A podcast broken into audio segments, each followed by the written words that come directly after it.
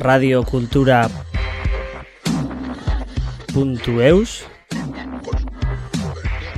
Euskal Herrian ezaguna den artista familia batean sortu izanak, sorkuntzan naturalki murgiltzera eramandu naia joblez arrangiz kantariak. Azken denboraldi honetan, bere semea den oian de lavin roblezek, papogorri ikusgarri eta ipuin musikal baten sortzerat animatu ondoren, marazki gintza eta antzerki gintzaren plazera bizitzen ditu. Papogorri ikuskizunaren emanaldi bat ikusi ondoren, nahiarekin solastatzeko aukera izan dugu. Lehen parte honetan, nahiak bere ibilbidearen oroitzapen nagusiak aipatzen dizkigu eta musikaren poderea zein den azaltzen digu.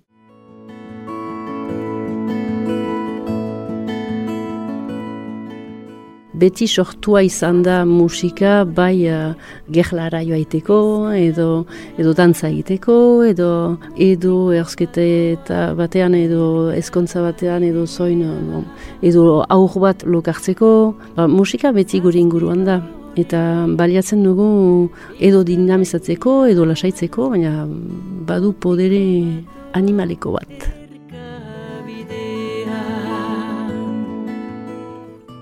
Naia Robles naiz, Robles Arrangiz familiakoa, pixkat ezaguna hemen Euskal eta asigira nire semearekin duela mm, behorain bi urte.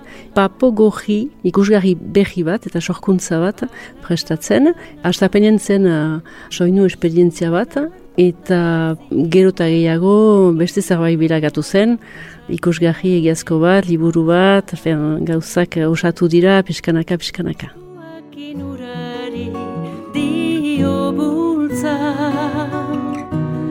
Ez zaite zela galdu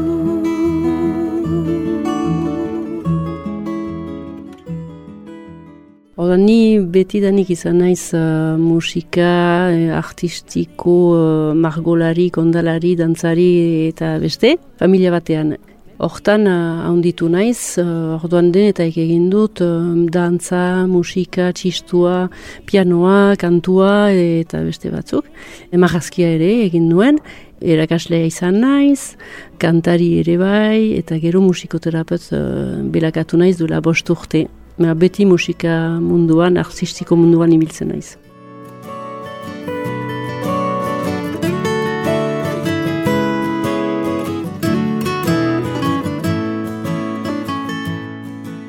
Musika niretzat da terapia bat bezala, betidanik izan da tresna bat uh, lokartzeko.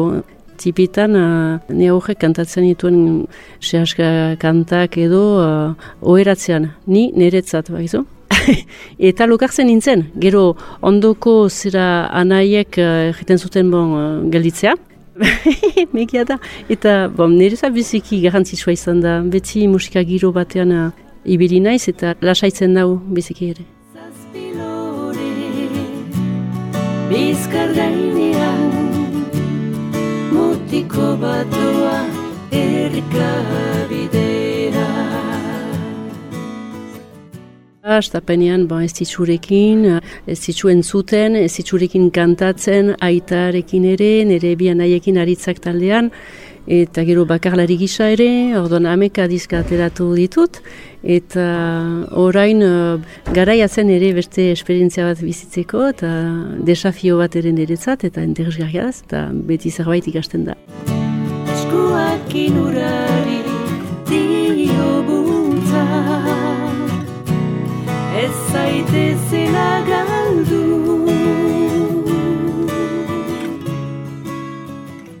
Oda musika da guretzat eh, lotura garrantzitsuena eta konturatu naiz gure familian hori uh, bilakatu zela gauza uh, biziki garrantzitsua eta Gala zibilaren ondotik, nire aitatxi zena Manu Robles Arangiz unat etorri zen beskoitzera eta gerlatik eskapatu eta guzti eta bere ameka aur sartu ziren kultura munduan artistikoan eta pentsatzen dut ere bazela jasoin bat eta utzi zuten politiko eta olako trauma bat be mezuak eh, beste bide batetik basarazteko.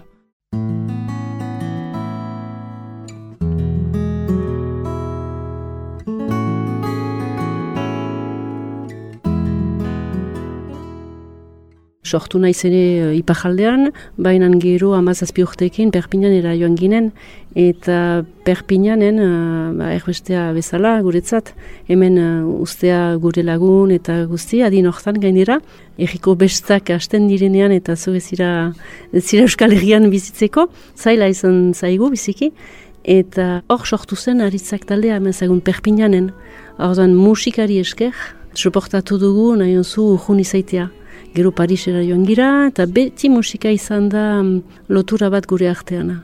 Eta beti segitzen du jela. So bat, berriz, so bat, so bat maitagari. Tipetik hasi ginen uh, hemengo baionako konservatorioan, egin ditugu solfegio eta txistu uh, klase hainitz, eta ondo di pianoa jo dut, eta kantua ikasi dut, konturatu nintzen kantua ikasi nuela, baina familiaren artean, ez konservatorioan. Teknika bat lortu dugu, bai solfegioa eta partitura bat irakurtzea edo, baina alere emozioaren aldetik interpretazioa eta guzti familian ikasi dugu. Besteak ikustean eta haiekin kantatzean.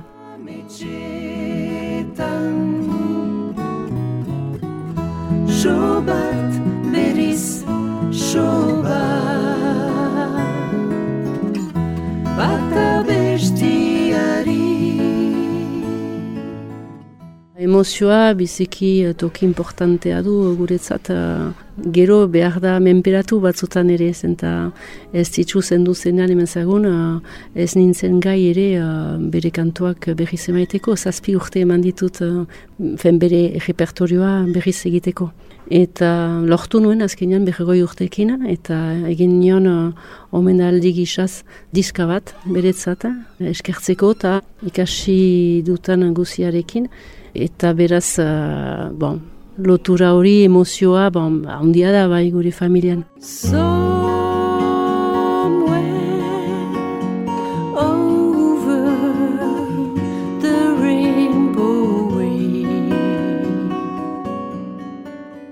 Maritzak taldeakin izan da lan handi bat eta interesgarria mm, lau hautsetan kantatzeko eta zaila izan da eta biziki interesgarria. Gero izan da urras bat niretzat uh, bakar lari gisa hasi nintzenean. Eta hor sortu nuen aingeru ikusgarri bat eta aingeru hori izena da desagertu den pertsona eta agertu dena. Orduan, jakin behar da, ez badakizue, oraindik ez ditzu zendu zela, ni jakin nuenean ardunan nintzela. Eta hoian sortuko zen eta desagertu zen ez ditzu. Beraz niretzat be denbora iniz pasatu nuen eta bere kantua kantatu gai, eta gero pentsatu nuen bon, be, ziklo bat zera eta berzela berriz atxeki kantua familian eta, eta beraz aingeru izan da bai zerbait aski terapeutikoa erraiteko ba, biziaren zikloa hor zela eta onartu behar zela. Eta belaunaldi behiak etorriko zirela eta gure ingurukoak ere joanen zirela.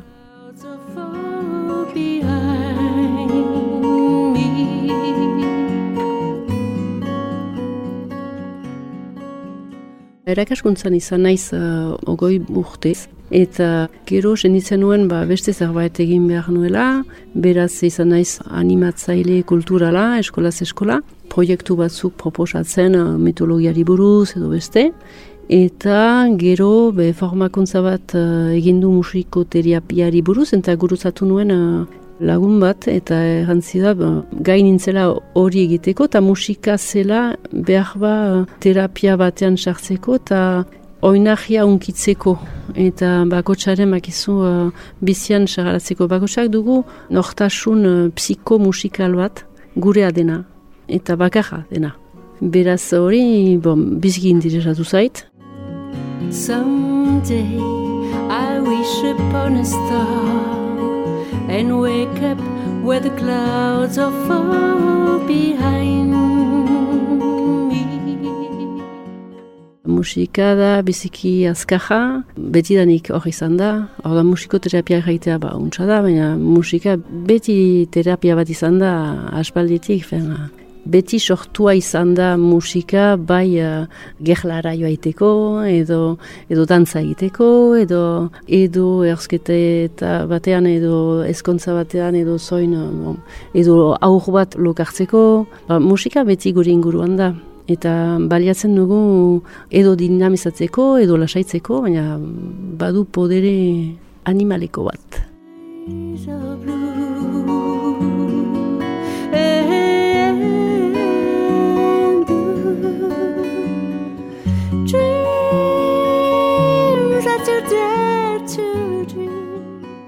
Tipitik bakotsak du bere inguruan duen uh, kultura, hizkuntza nun uh, bizi den eta bon, bere baitan atxikitzen dut gero nera bezaroan hasten zira zure diskoteka biskat osatzen. Amairu errango nuke urteetatik ogoita, zakizen bat arte, baina ogoita lau errango nuke. Finkatzen dugu zerbait gurea. Eta guk hautatzen ditugu gure, fe maitatzen ditugun musikazatiak edo kantuak, edo batzutan da kantu bat eta hori kantatu zuzura matxirekin, eta mezurea da, zure historio da. Eta bakotsak du playlist bat bere buruan. Eta hori biziki interesatu zaita.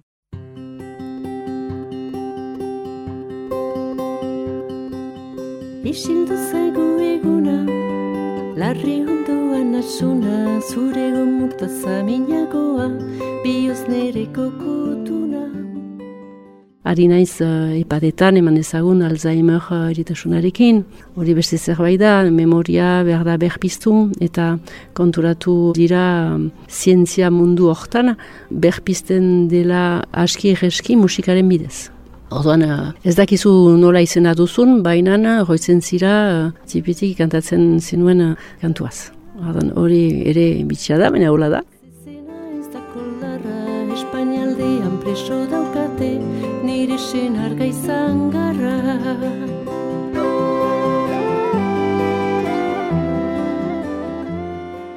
Gero jaiten naiz ere uh, Bayonako ospitalera, hematologian, uh, unite protege, chambre steril, orduan hor uh, banaka dira, gambara batean, eta hor da la detante psikomusikal, zenta bon, biziki nerviosak dira, eta eta behar dira lasaitu. Orduan badira protokolo batzuk, lasaitzeko, eta eta da pretexto bat ere um, bestearekin ahemanetan sartzeko, igerraiteko da zerbait musikak badu podere bat, ja ere uh, olako uh, gela batean etxea izan eta ba ez duzu beste arekiko ahemanik, orduan zaila da, lau eta sei aste egoten dira kasi bakarrik eta bakarrik eri zainak ikusten eta medikoak. Orduan uh, musikaren bidez gauzak egiten aldira ere umorea edo dinamizatzeko ere edo umore aldatzeko eta musika bat entzutean, bombe gelatik pixkat eskapatzen zira.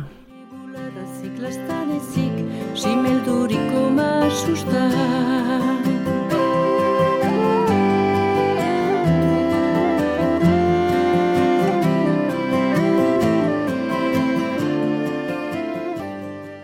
nik uh, baliatu nuen uh, musika terapia bat bezala niretzat aspalditik. Orduan uh, ez nuen nudarik uh, bestentzat uh, aldiz uh, batzutan gertatzen da personal batzuk ez dutela fen garantzirik emaiten musikari. Eta gertatzen da, maite dute gehiago marrazkitzea edo kirola egitea edo ez dute sensibilitaterik musikarekin. Baina bon, hori onartu behar da ez da ez gira denak berdinak. Busuak dira igaro Basoak dira oparo, nire magra gozoa dukezu, zatozkenean abaro. Bat autatzea ez da posible. Zenta, um, egin nuen nire azken dizka hori da, nire playlista. Arduan, uh, pentsatzen dut amairu kantu bat direla. Batekin ez da aski. Zenta dependi nola zaren zure buruan. Orduan, kantu batzuk dira be egiteko, beste batzuk uh, aitatxiri pentsatzeko, beste bat uh, dantza egiteko. Orduan, sekretua da nire asken dizka entzutea. Musik haria.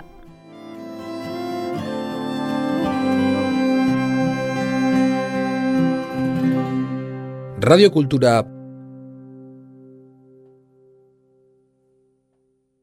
www.eus